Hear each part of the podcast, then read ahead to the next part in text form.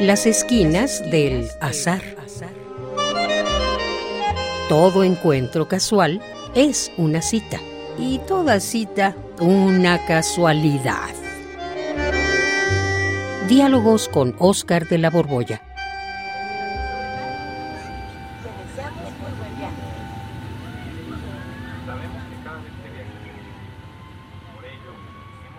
No me explico a esos turistas que viajan.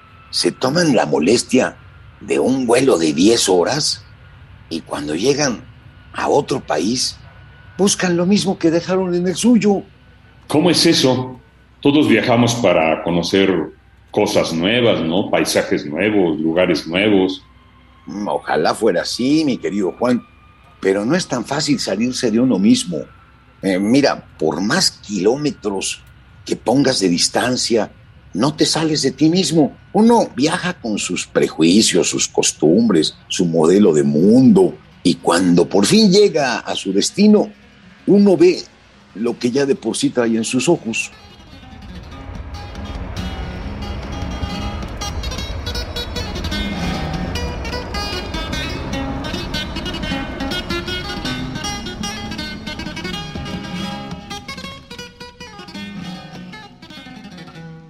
Que ya de por sí trae en los ojos. A ver, a ver, a ver. Explícate mejor. Ahora mismo vamos hacia el aeropuerto de Barajas en Madrid. ¿A poco vamos a encontrar, eh, vamos a encontrar a la Ciudad de México cuando lleguemos a, a Madrid? Pues, aunque te parezca extraño, así nos va a ocurrir. Salvo, salvo, salvo, salvo que hagamos un esfuerzo por apreciar lo distinto. Mira, como vivimos en un mundo globalizado, lo primero que nos va a pasar al llegar a Bas es que nos vamos a encontrar con las mismas mugres tiendas y dentro de ellas con las mismas marcas, los mismos productos. Y mm, quizá lo único que apreciemos como diferente sea el olor, porque en Madrid te recibe con un olor distinto. a ver, ¿cómo está eso? ¿A, a qué huele Madrid diferente a México? Pues mira, los dos huelen mal. Nosotros ya no lo sentimos, ¿eh? pero eh, eh, cuando llegas a Madrid te recibe una mezcla asquerosa de tabaco oscuro y ajo. Y, y la sensación dura un instante. Al poco rato te acostumbras y solo percibes de nuevo si te subes al metro o si llegamos a tener la mala idea de meternos a un cine. Ahí sí vas a ver que el olor se vuelve acre. No hay manera de no notarlo. Bueno, pero no vamos a ir a Madrid para ir al cine, ¿verdad? No, Juan, claro que no. ¿Te imaginas ir tan lejos para ver las, las mismas películas que en México, luego de pagar tanto por este avión y, y el hotel y las comidas? Pero fíjate que, sin embargo, hay mucha gente que va al cine cuando va al extranjero y no va y no para ver películas raras, ¿eh? sino para ver los estrenos mundiales. no, pues eso sí no tienen perdón, pero nosotros mejor vamos para visitar, eh, eh, por ejemplo, el Museo del Prado, ¿no? Sí, claro, vamos a, a visitar ahí el del Prado y, y el Museo Thyssen y, y el Sorolla y, y, y todo lo que nos reporta una experiencia nueva. Uy, sí, el Sorolla.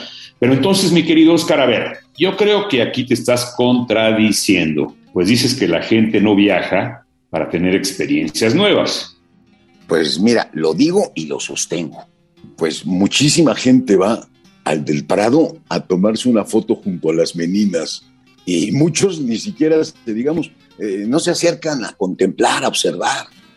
Vamos, ni siquiera las miran, las ven a través de la cámara de su teléfono. Y si acaso la miran, su comentario, ¿sabes cuál es? Uh -huh. Mira qué bigotón estaba Cerván, este, Velázquez. Ay, tienes toda la razón. Son esos turistas que no se quitan de la cara su aparatote para mirar directamente la obra, sino que están preocupados por conservar el recuerdo y decir, ¡eh, aquí estuve, aquí estuve! Ja, ja, ja, ja. Pero, a ver, ¿cómo sería realmente pararse frente a las meninas o frente al tríptico del Jardín de las Delicias del Bosco eh, y dejarse llenar por lo otro, por los cuadros, por lo distinto? ¿Cómo será? Pues mira, mi querido Juan, ahí está precisamente el problema. Pues cada quien solo puede mirar lo que ya de por sí trae en la cabeza. Si no traes nada, pues ve la obra y pasa adelante. Pero si, por ejemplo, ha leído algo sobre la vida de Velázquez o de Goya, con quien también vamos a encontrarnos, por cierto, ¿eh? porque ahí están unos Goyas maravillosos. La percepción que tiene es más rica. Se fijará en las pinceladas, en la luz, en la composición y se dará cuenta de algo formidable que tiene Velázquez. Eh, en las meninas, Velázquez está viendo, donde quieras que te pares, ahí te sigue con sus ojos. Y las meninas no acaban en el rectángulo que cuelga en la pared, sino que el espectador está envuelto por la pintura. Los que quedamos afuera viéndola, estamos contenidos en el cuadro. Es una obra que pinta nada menos que 360 grados. Pues precisamente por esto lo que vamos a mirar tú y yo es lo que ya sabemos. Ay, qué maravilla, pero, o sea, si no sabemos nada, no vemos nada, aunque lo veamos. y, si y si sabemos un poco, lo que vemos es eso poco que sabemos. Exactamente, mi querido Juan.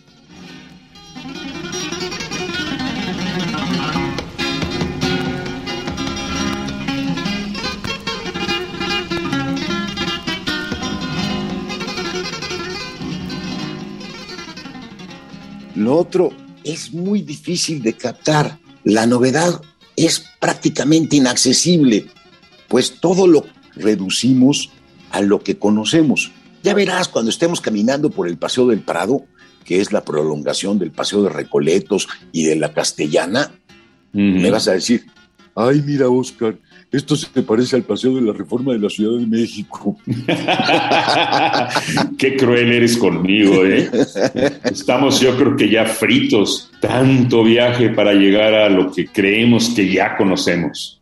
Sí y no, mi querido Juan. Fíjate, ahí está todavía una contradicción rara. Pues al menos sabemos que este esfuerzo de asomarnos a lo otro y no vamos a ir a comer una hamburguesa a un McDonald's o a echarnos unos tacos rápidamente en un restaurante de comida mexicana, sino que haremos un esfuerzo de extremar el viaje saliéndonos de nosotros mismos. Por ejemplo, si nos fijamos en cómo hablan los madrileños, notaremos que mientras que nosotros con toda naturalidad le decimos a un niño, no seas cochino, no seas sucio, ellos, fíjate, les dicen una cosa que a nosotros nos suena muy áspera, no seáis cerdo. No seáis cerdo. sí. suena muy duro, durísimo. Nosotros decimos no seas cochino. Sí. Y, ya cuando estamos enojados, no seas puerco, pero ellos dicen no seáis cerdo. Tampoco no suena durísimo. Durísimo. pues, y también fíjate que con mucha tranquilidad le decimos a un niño, si te portas mal, te daré una nalgada. Ellos, en cambio, lo amenazan diciéndole, te voy a romper el culo. E, e, el chiste de viajar tan lejos es poder dejar de ser turistas, adentrarnos en la forma de ver que tiene el otro. Ir al extranjero es ir a lo extraño, pero solemos aplanar todo con nuestros prejuicios, nuestra forma tradicional de ver las cosas. Oye, mi querido Oscar, ¿crees que podamos entrar en otra cultura en los pocos días que tenemos para este viaje, 10 días, solamente 10 días para ver Madrid, París, Roma, Berlín, Bruselas, Brujas. No, mi querido Juan, para nada. Imagínate, nada más la complejidad de esas ciudades. Nada más detente un momento ante la Catedral de Notre Dame. La acaban de cambiar el techo, ¿te acuerdas que se incendió? Se quemó, sí. Pues ahora se lo pusieron de acrílico transparente y parece una charamusca. ¿Cómo estar ahí con el tiempo suficiente como para imaginar toda la historia del país estando ahí? Desde la novela de Alejandro Dumas, El jorobado de Nuestra Señora de París, hasta la coronación de Napoleón. Y así, otro tanto en cada sitio, con cada rincón y, además, piensa, vamos a ir a Roma, ¿no? Bueno, Roma es un museo completo. todas las ciudades, todos los rincones de Roma son Ajá. verdaderamente unas joyas. Ay, ay, ay. A todos los pasajeros, ajustense sus cinturones que el avión ha comenzado a descender. Cierren sus mesitas y ninguna persona podrá permanecer de pie durante el descenso.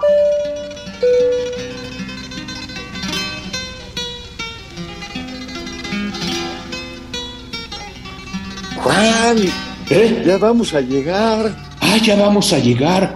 Ya vamos a llegar. Ya vamos a llegar. Pero, ¿a dónde?